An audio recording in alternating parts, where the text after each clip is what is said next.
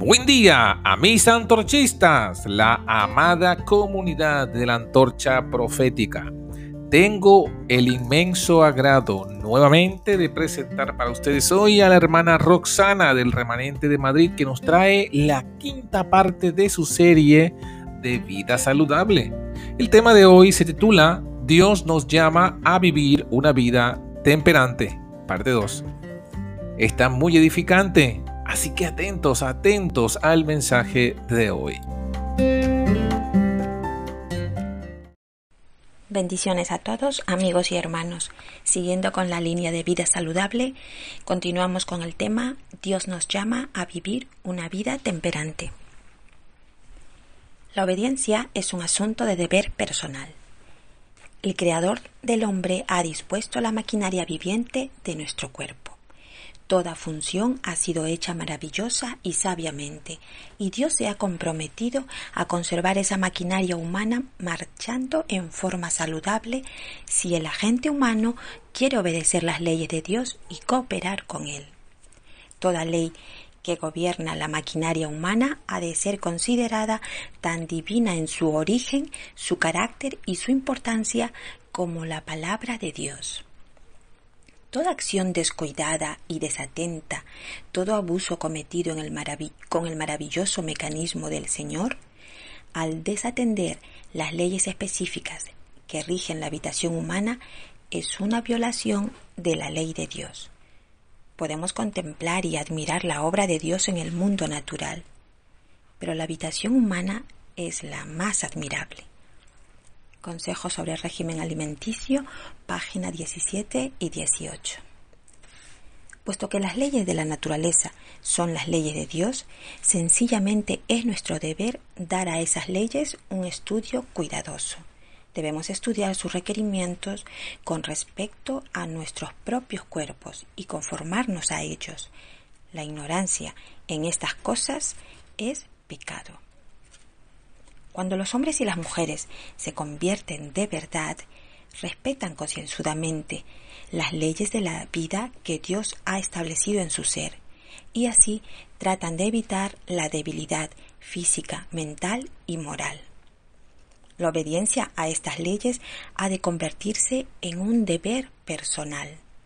Nosotros mismos debemos sufrir los males producidos por la violación de la ley debemos dar cuenta a Dios por nuestros hábitos y prácticas. Por tanto, la pregunta que debemos hacernos no es ¿qué dirá el mundo?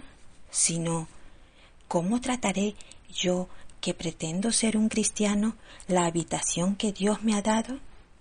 Trabajaré para lograr mi más alto bien personal y espiritual al guardar mi cuerpo como templo para la morada del Espíritu Santo? O me abandonaré a las ideas y prácticas del mundo. La religión de la Biblia no es detrimental para la salud del cuerpo ni de la mente.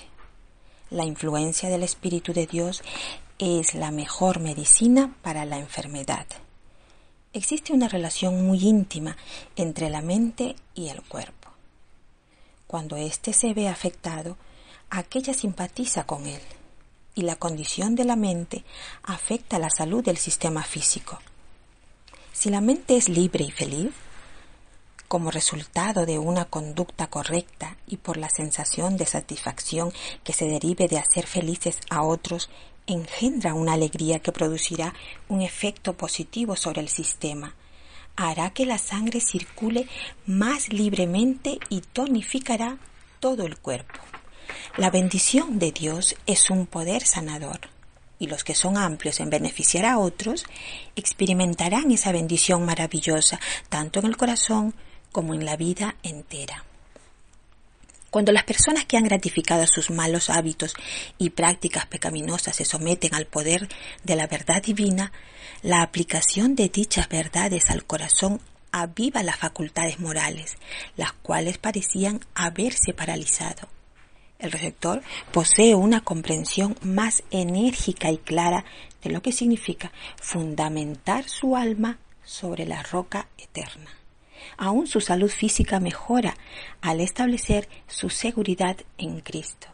la bendición especial de Dios que descansa sobre el receptor, es en sí misma salud y vigor.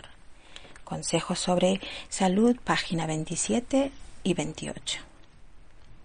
Los hombres necesitan aprender que no pueden poseer en su plenitud las bendiciones de la obediencia, sino cuando reciben la gracia de Cristo. Es su gracia la que da poder al hombre para obedecer las leyes de Dios. Es ella la que capacita para librarse de la esclavitud de los malos hábitos. Es el único poder que puede hacerle firme en el buen camino y permanecer en él. Cuando se recibe el Evangelio en su pureza y poder, es un remedio para las enfermedades originadas por el pecado. Sale el sol de justicia y en sus alas traerá salvación. Malaquías 4.2. Y en otra versión nos dice, sale el sol de justicia trayendo salud eterna en sus alas. Todo lo que el mundo proporciona no puede sanar al corazón quebrantado, ni dar la paz al espíritu, ni disipar las inquietudes, ni desterrar la enfermedad.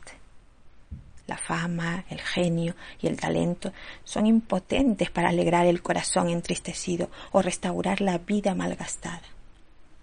La vida de Dios en el alma es la única esperanza del hombre.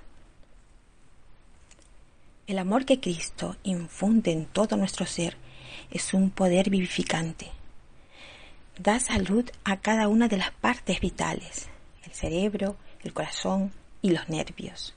Por su medio, las energías más potentes de nuestro ser despiertan y entran en actividad.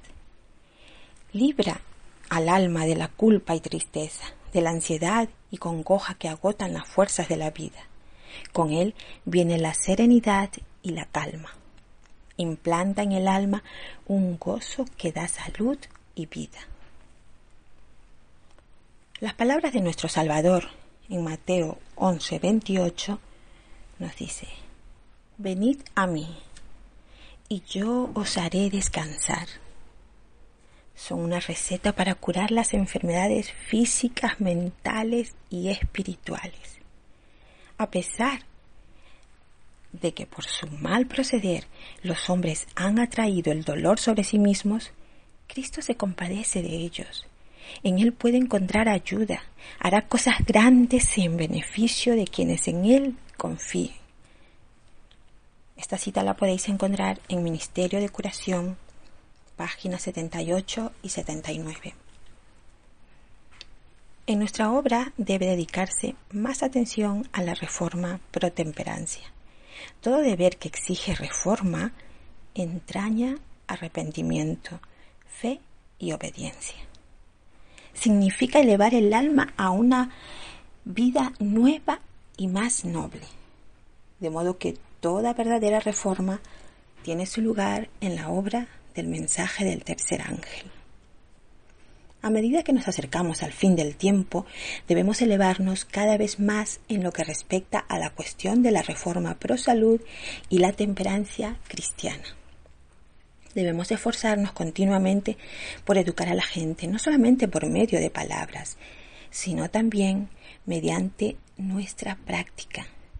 El precepto y la práctica combinados ejercen una influencia poderosa.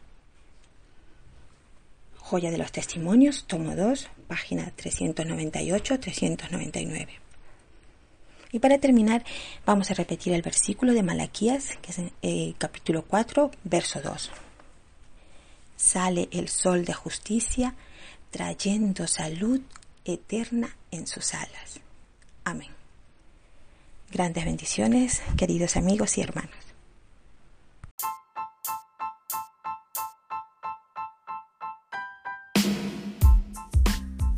Hasta aquí fue la meditación de hoy. Si te ha gustado este episodio, dale me gusta. Suscríbete a nuestro canal de la Antorcha Profética y compártelo con todos tus amigos. Así no se perderán ningún contenido del que estaremos compartiendo diariamente por aquí. Puedes conseguirnos en anchor.fm, en evox, en Spotify y en Google Podcasts bajo el nombre de La Antorcha Profética. Que Dios te bendiga y que pases un feliz día.